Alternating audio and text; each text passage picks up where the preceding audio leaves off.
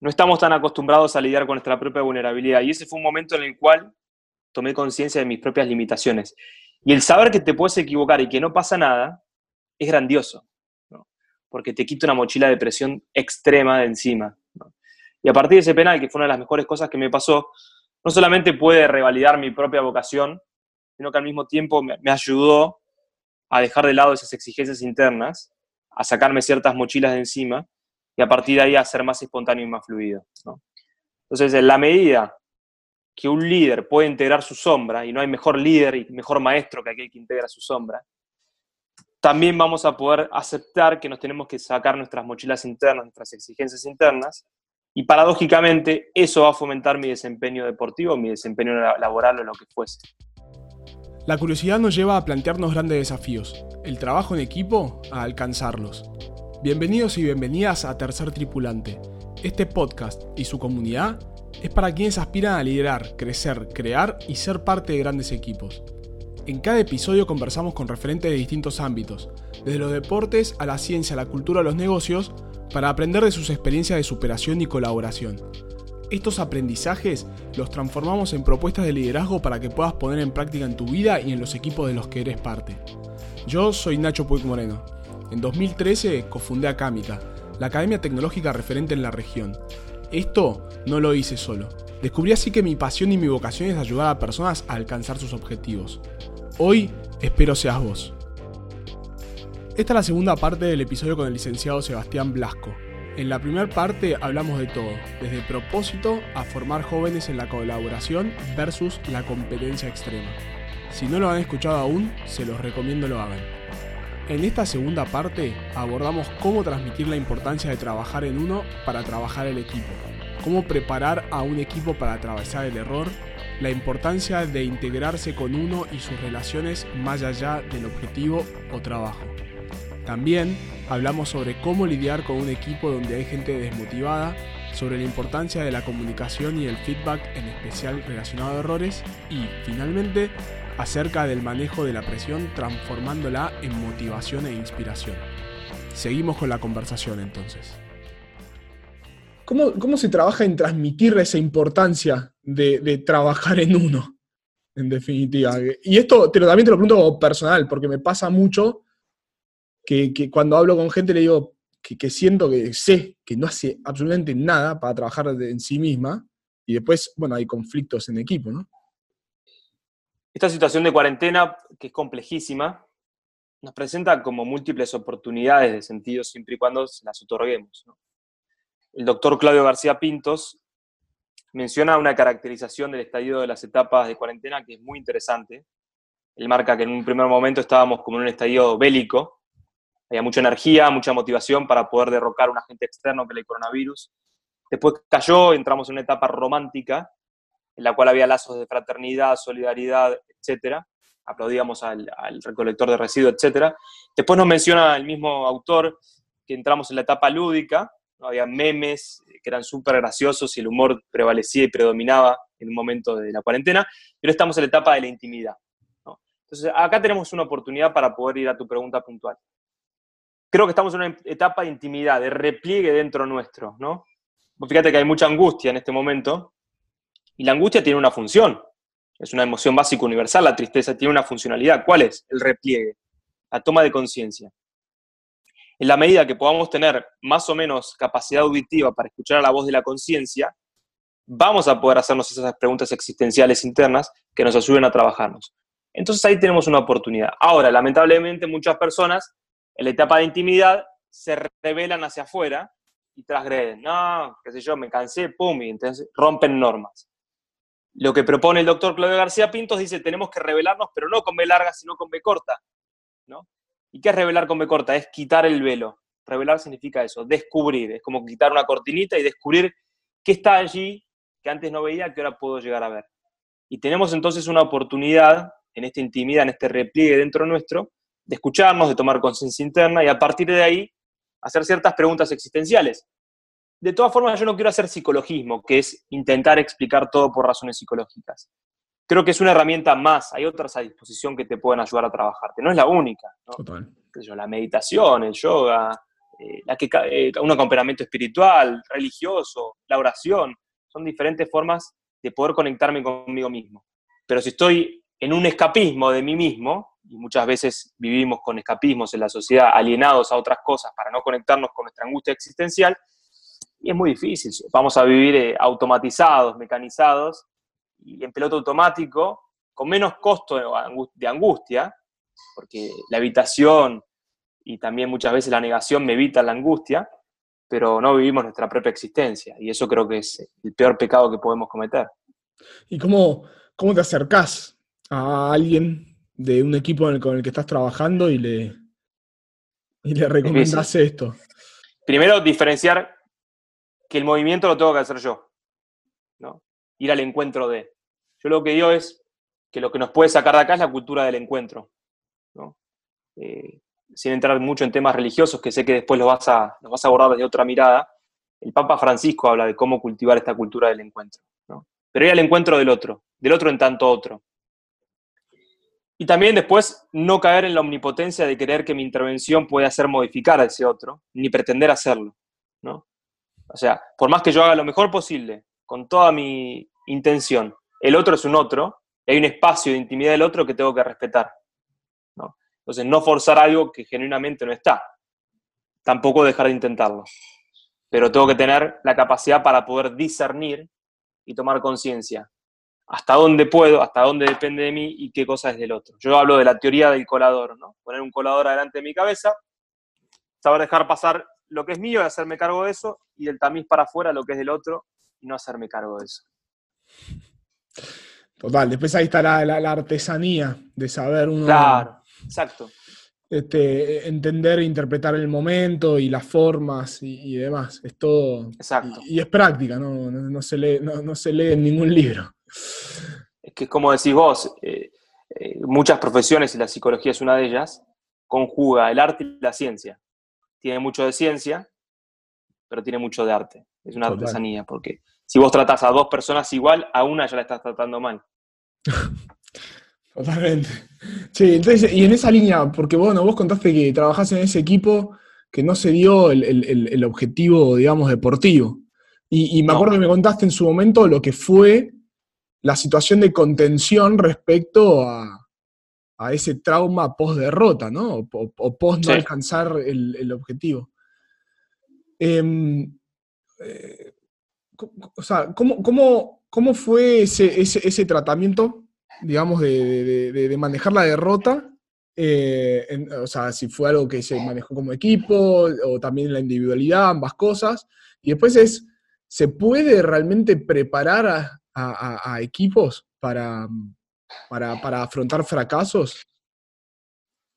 Sí, te diría que recontra. Bueno, yo tuve la suerte de trabajar con, mi, con Miguel, con Mico, y él me dijo, una vez que ganamos un partido, la, etapa previa me dijo, bueno, este, ¿estás contento? Sí, le digo, me dijo, disfrútalo, me dice, porque en este deporte vas a perder más veces de la que vas a ganar. Entonces, cada vez que vos ganás, tenés que ser consecuente con eso y aprender a disfrutarlo también. Si no es como que hacemos una apología del fracaso y nunca nos permitimos disfrutar. Es importante celebrar cuando nos va bien. Celebrar cuando tenemos un cumpleaños, celebrar cuando hay un motivo para celebrar, creo que no hay que dejar de hacerlo. Porque no son tantas las veces en la vida que, tenemos la capacidad de poder celebrar. Creo que el deporte se trata de perder y de aprender a perder. ¿Y se puede trabajar? Sí. ¿De qué forma? Incorporándolo como parte de un proceso de aprendizaje. Miguel les dijo, después de haber quedado afuera, con lo que eso implica, chicos de 17 años, quedar afuera de un mundial siendo Argentina, con la expectativa que había, que miren muchachos, eh, obvio que todos queríamos clasificar, no conozco a nadie que no le guste ganar. Y está buenísimo el, ganar. El tema a qué costo, ¿no? Y dijo, bueno, lo importante acá es que, que, ustedes, y yo les aseguro que muchos de ustedes, ustedes van a jugar en primera, le dijo. Porque ustedes de alguna forma son los mejores y esto los va a fortalecer para poder llegar. Y hoy muchos de esos jugadores están jugando en las primeras divisiones, en Europa, inclusive en la selección mayor, ¿no? Hmm. Creo que eso es el premio más grande que, él les dijo en ese momento. Tranquilos, tómenlo como parte de un proceso de aprendizaje.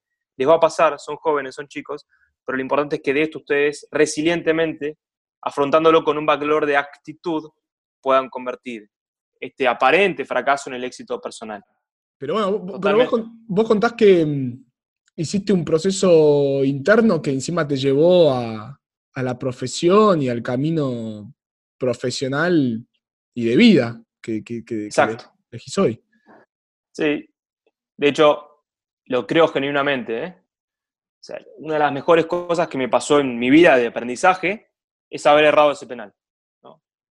Muchas veces nos pasa ¿no? que cuando somos así personas muy exigentes y perfeccionistas internamente, eh, o, o adaptados en términos, si querés, más este, psicológicos, eh, no estamos tan acostumbrados a lidiar con nuestra propia vulnerabilidad. Y ese fue un momento en el cual tomé conciencia de mis propias limitaciones. Y el saber que te puedes equivocar y que no pasa nada es grandioso, porque te quita una mochila de presión extrema de encima. Y a partir de ese penal, que fue una de las mejores cosas que me pasó, no solamente puede revalidar mi propia vocación, sino que al mismo tiempo me, ayudó a dejar de lado esas exigencias internas, a sacarme ciertas mochilas de encima y a partir de ahí a ser más espontáneo y más fluido. Entonces, en la medida que un líder puede integrar su sombra, y no hay mejor líder y mejor maestro que aquel que integra su sombra, también vamos a poder aceptar que nos tenemos que sacar nuestras mochilas internas, nuestras exigencias internas, y paradójicamente, eso va a fomentar mi desempeño deportivo, mi desempeño laboral o lo que fuese. Entonces creo que tenemos que estar dispuestos a, patear penales y a equivocarnos. a tomar conciencia de esto, que, somos limitados. Esto que, la cuarentena nos viene a decir, un bichito imperceptible nos pone en jaque nuestra omnipotencia y nos conecta con nuestra vulnerabilidad. Mirá, vos que te la creías todas y que pensabas que podías hacer lo que querías, y me parece que no es tan así. Dejar siempre un lugar a la imprevisibilidad constante la vida es una cita ciegas constante. Tenemos que dejar cierto lugar para la imprevisibilidad y para la vulnerabilidad. Cuando la integramos, nos relajamos y como nos relajamos, bueno, hacemos lo que podemos con lo que tenemos y eso es un montón. Ahí, lo voy a conectar con, algo que hablas siempre que tiene que ver con, la familia, los afectos, los amigos. Em, ¿Tiene sentido integrarlos eh, de alguna forma a la vida del equipo o no? acá te voy a hacer uso al, una vez más a, Nano Kigel. Yo le escuché una vez a él un concepto que me encantó y se lo robé para el mundo del deporte. Que él habla que, que, él es un especialista en creatividad, ¿no? Nano. Y dice que eh, las personas más creativas son aquellas que tienen una expertise eh, única y profunda desarrollada en una variable específica y una amplia gama de intereses más superficiales y amplios. La teoría de la T, dice él. Y yo dije, uh, esto está buenísimo y es un poco lo que tendría que suceder en el mundo del deporte. El mundo del deporte es muy unidireccional, ¿no? O sea, los futbolistas hacen todo lo mismo, comen lo mismo, tienen los mismos hábitos y fuera del fútbol no fomentan otros intereses. En la medida que podamos trabajar sobre el eje horizontal de la T, creo que va a ser para mayor integración y en esa integración tenemos más recursos para. Entonces sí, la respuesta es sí.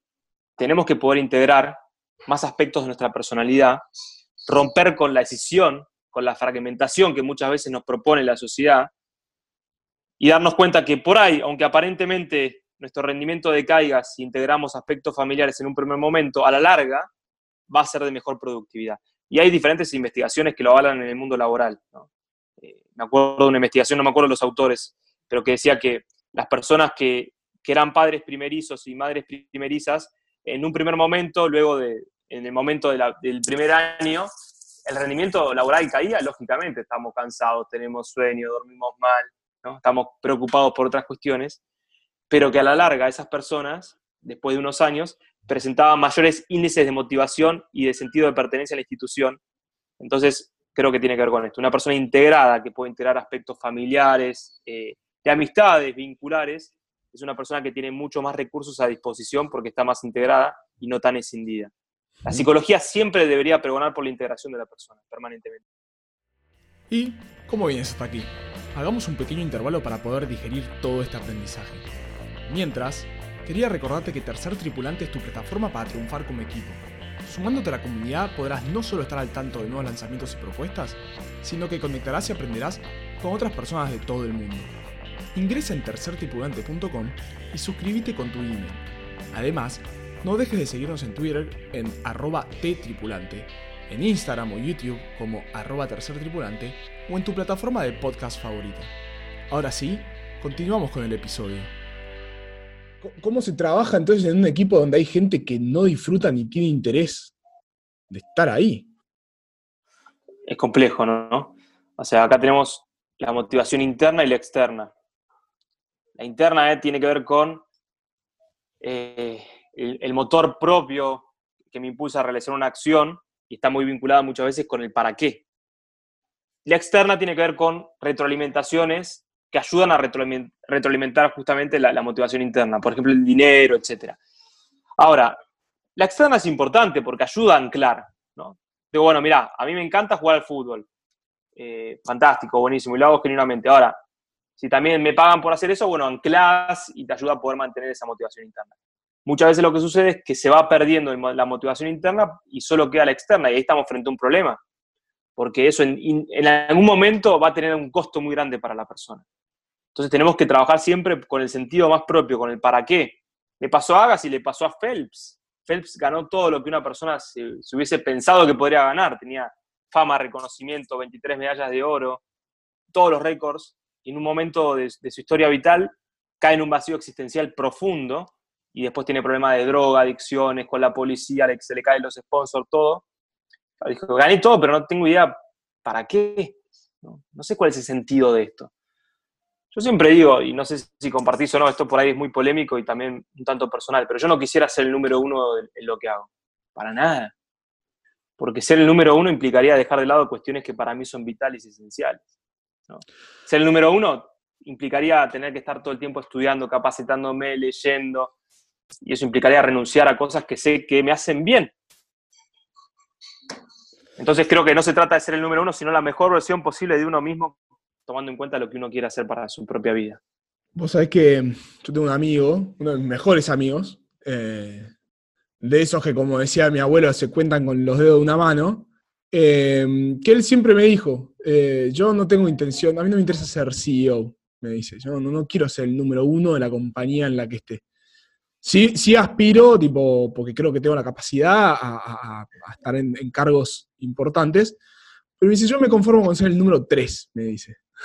Ese es mi aspiracional. Específico. Claro, le digo, ¿por qué? Me dice, porque el número uno lleva toda la presión, todas las cámaras, tiene que tomar las decisiones más difíciles. El número dos es el suplente del uno. Y el tres gana más o menos lo mismo y está ahí muy tranca. O sea, se, tienen que, tienen que morir dos personas. tienen que ir las dos en el mismo vuelo. tu amigo entendió todo, me parece. Che, Sebas, cuando hay eh, o sea, comunicación es un aspecto clave en los equipos, ¿no? Em, sí. Eh, y, propones todo el tiempo que seamos genuinos y sinceros, ¿no? O sea, que yo, yo comulgo con eso. Em, ¿cómo, ¿Cómo manejas vos el, feedback, el compartir y decirse cosas dentro de, un equipo y sobre todo cuando se, trata de, conflictos o errores, ¿no? La comunicación es, el área más delicada de los trabajos de equipo. O sea, donde más ruidos hay, donde más conflictos hay, es en torno a la comunicación. Muchas veces intentamos evitar los conflictos y no nos damos cuenta que los conflictos son intrínsecos a nuestra condición de humanos. O sea, siempre que haya dos humanos van a existir conflictos. Tengo un paciente que cuando arrancó la cuarentena agarró a la mujer y le dijo, mira, quiero que sepas lo siguiente, de aquí a, a un par de semanas por delante nos vamos a pelear, Partamos de esa base. Ahora, tratemos de gestar recursos de afrontamiento de los conflictos. Y creo que ese es el desafío para toda institución o equipo de trabajo. No tratar de evitar a toda costa el conflicto porque es como intentar tapar el sol con la mano, sino intentar forjar recursos de afrontamiento comunicacionales para poder afrontarlos de una forma óptima y adecuada. Fíjate, y esto también lo dice García Pintos, no es mío, que, muchas veces cuando dejamos una cadenita en un cajón y abrimos el cajón, sacamos la cadenita, tiene como nudos, está anudada. ¿no? O sea, parecería que en la esencia de la cadenita está el hecho de anudarse. Al igual pasa con las personas con los conflictos. ¿Y qué es lo que primero hacemos cuando sacamos una cadenita de un cajón y tiene nudos? Tiramos. Esa es la primera reacción instintiva que tenemos. Tiramos, para un lado para el otro. Los conflictos pasa lo mismo. Hay un conflicto, cada uno toma su postura, rigidizando el conflicto o el nudo, con el riesgo inclusive que se pueda llegar a romper. La única forma para deshacer un nudo en una cadenita es uniendo las partes. Esa forma se va a aflojar y yo puedo desatar ese nudo. Entonces creo que lo principal en la comunicación es que medie la palabra. En la medida que yo puedo comentar encuentros y que la palabra pueda ser un recurso que circule, voy a tener una resolución óptima de ese conflicto, independientemente de lo que se resuelva. Pero lo que tenemos que generar es que medie la palabra. Y en el deporte, la palabra no es tan habitual a los deportistas. Son personas de la acción, no son personas de la palabra. Entonces tenemos que ser vehículos que puedan, de alguna forma, ser favorecedores de, la palabra, porque es una forma de elaborar psíquicamente. Ahora, después hay técnicas más específicas y prácticas. Por ejemplo, la, comunicación sándwich, que es una técnica muy simple, que, que dice que tenemos que tener un pan, el jamón y el queso y otro pan. El pan inicial es un refuerzo positivo, el jamón y el queso es el mensaje que quiero transmitir, y el otro pan es otro refuerzo positivo. Entonces, decirte, mira, Seba, me, gustó un montón eh, lo que hablaste, gracias. Tal vez este, por momentos hablaste muy rápido, pero fuiste muy profundo en lo que vos dijiste. Ahí tenés entonces una comunicación estilo sándwich, que tenés un refuerzo positivo que te genera cierta permeabilidad inicial para recibir un mensaje, el mensaje que querés decir, y luego para que lo pueda asimilar y se vaya con una sensación constructiva, otro refuerzo positivo. Es una, técnica sencillita, práctica, que es muy eficiente en términos comunicacionales. Cuando tenés así em, conflictos de más de dos personas, eh, ¿la intención es que estén todas en el mismo espacio, en esa comunicación, o ir trabajando de, de No, no, no necesariamente. Ahí tenés que tener lo que vos decías, la artesanía de poder leer la situación y ver qué te está demandando cada situación. ¿no? Claro. Eh, es mucho más fácil con menos que con más. O sea, si, hay un conflicto, vos hablas con 60 personas y le das el pie para que te hable las 60 y puede ser contraproducente, por ahí te sale el tiro por la culata. Si vas hablando de a poco y vas generándolo un poco el impacto que, que vos crees que es conveniente para ese grupo, lo puedes ir generando de a poquito, sin manipular, ¿no? Sino inspirando, como decíamos antes. Vale. Aunque somos manipuladores, ¿no? O sea, manipular es esto. Por el hecho de tener este dedo, ya, somos somos manipuladores. Entonces, un poquito manipuladores somos todos. Hablando con Mechi y analizando su caso, Mechi Margalot, eh, ella menciona que no lograron el oro en Atenas 2004 por exceso de preparación, como que se fueron del otro lado. Em, ¿cómo, se maneja la sobrecarga en un equipo? A Bielsa le pasó lo mismo en el Mundial 2002. Exactamente lo mismo. Dicen los que saben que si ese Mundial hubiese sido cuatro meses antes, Argentina lo ganaba tranquilo. Entonces creo que muchas veces hay que saber hasta dónde y tener conciencia que el entrenamiento es una ecuación entre trabajo y descanso. Si no hay descanso, el entrenamiento es malo, porque el dividendo te da cero, el resultado de esa ecuación. Entonces, el descanso, la distensión, el divertimento deberían formar parte también del mismo entrenamiento. A ver, estas empresas más innovadoras como Google y demás, no es que te ponen un ping-pong porque son buena onda. No. Te lo ponen porque saben que de esa forma también incrementan el rendimiento. Porque tiene que ver con el ocio, con el descanso, como parte de un proceso de entrenamiento. Entonces, lo que dice Mechi o lo que le pasó a la selección argentina de fútbol con Bielsa, eh, también es lógico, ¿no? Cuando estamos sobreentrenados, hay una, primero que tenés dificultades a nivel de coordinación motriz, pero también tenés una sobreactivación y una activación demasiado eh, repentina en torno a la, cantidad de pensamientos vinculados que puedes llegar a tener. No tenés claridad para tomar decisiones.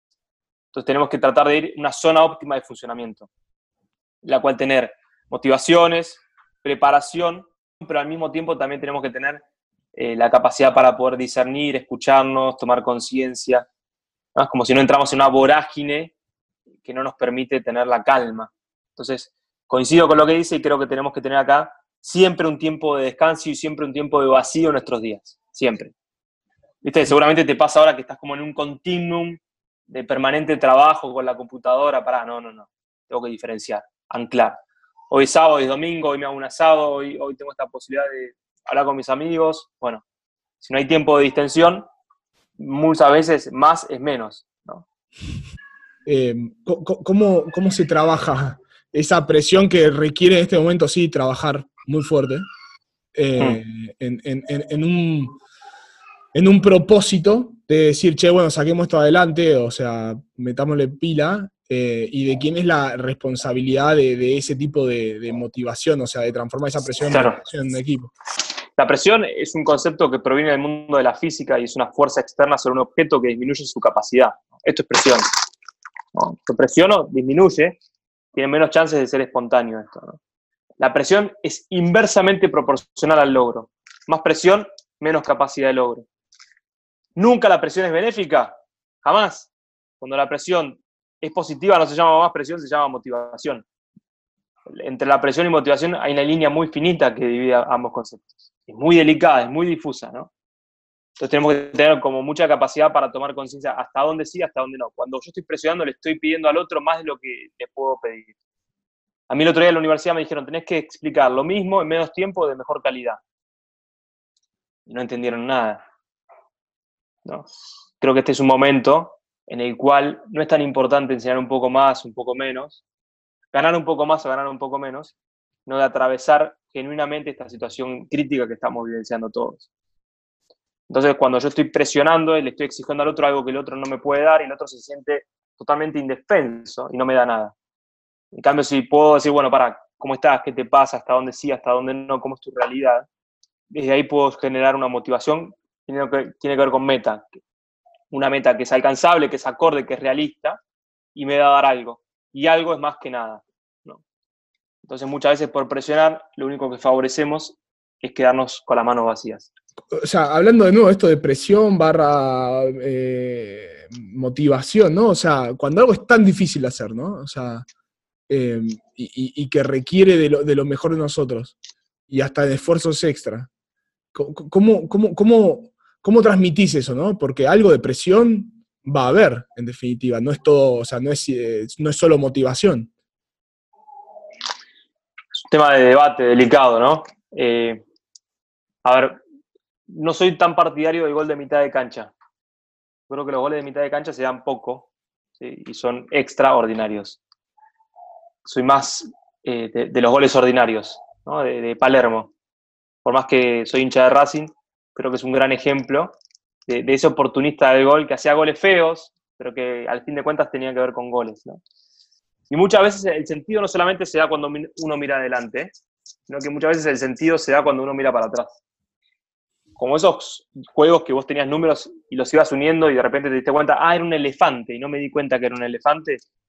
Bueno, muchas veces nos pasa eso, ¿no? Si vamos desarrollando nuestro, nuestro bien ser, como te decía antes, muchas veces la consecuencia va a ser algo que tal vez no nos habíamos planteado en un primer momento, pero que nos, nos, nos sorprenda y cuando miramos para atrás reconocemos un poco nuestros pasos. ¿no? Nunca me planteé trabajar en la selección de fútbol, jamás. ¿no? Y de alguna forma, también por, por suerte, sin lugar a dudas, me llevó esa oportunidad. Entonces creo que, nada, si, estamos orientados hacia un horizonte de expectativa, que eso sí lo tenemos que tener muy en claro, ¿eh? después muy posiblemente las metas no las tengamos tan en cuenta ni tan en claro, pero si estamos desarrollando nuestra potencialidad, tal vez se den como consecuencia. Entonces acá es cuando me corro tal vez de esos, esos tiros a la luna y te diría que para mí, eh, en la medida que podamos forjar pasos chiquititos tenemos más, más posibilidades de... Hay un estudio que nos marca que las personas que cumplen más sus metas son las que están dispuestas a equivocarse y que tienen ideales mucho más bajos, ¿no? Porque el tipo muy perfeccionista, por lo general, no cumple sus metas. ¿Por qué? Y por miedo a lidiar con la frustración que implicaría no alcanzarlo, no lo intenta.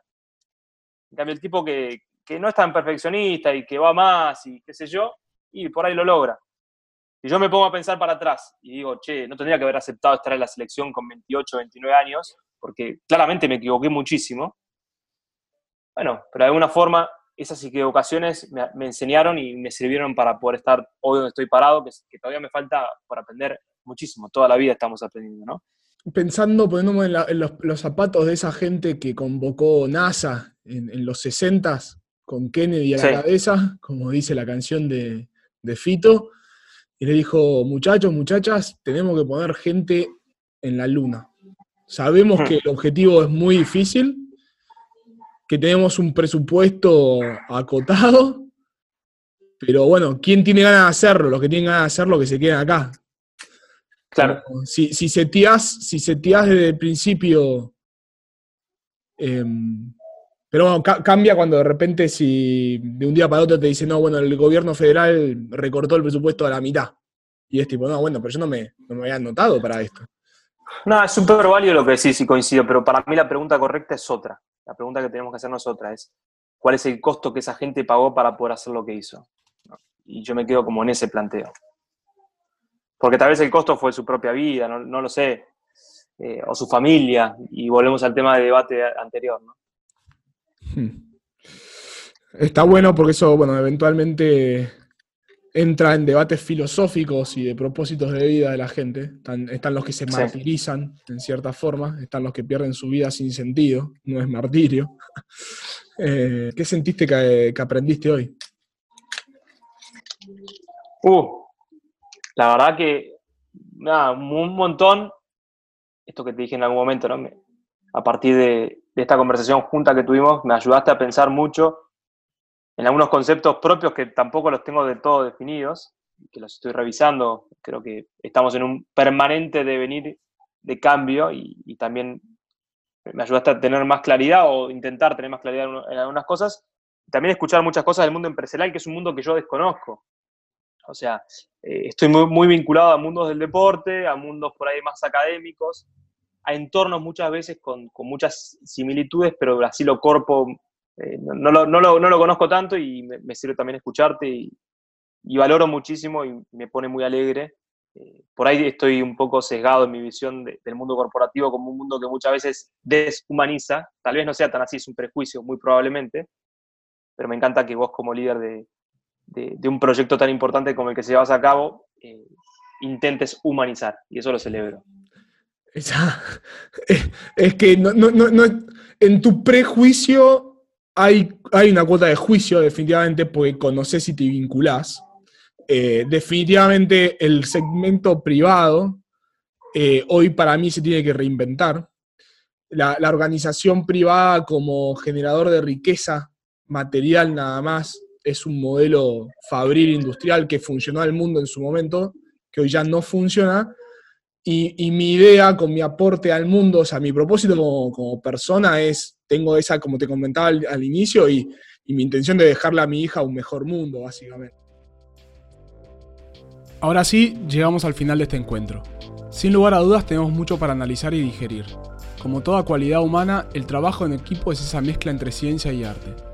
Podemos aprender mucho de las técnicas y las experiencias, pero luego debemos ir practicando para afinarnos encontrando nuestro propio método y que se adapte al equipo que nos toca ser parte, integrándonos como personas desde nuestra infancia hasta nuestra actualidad.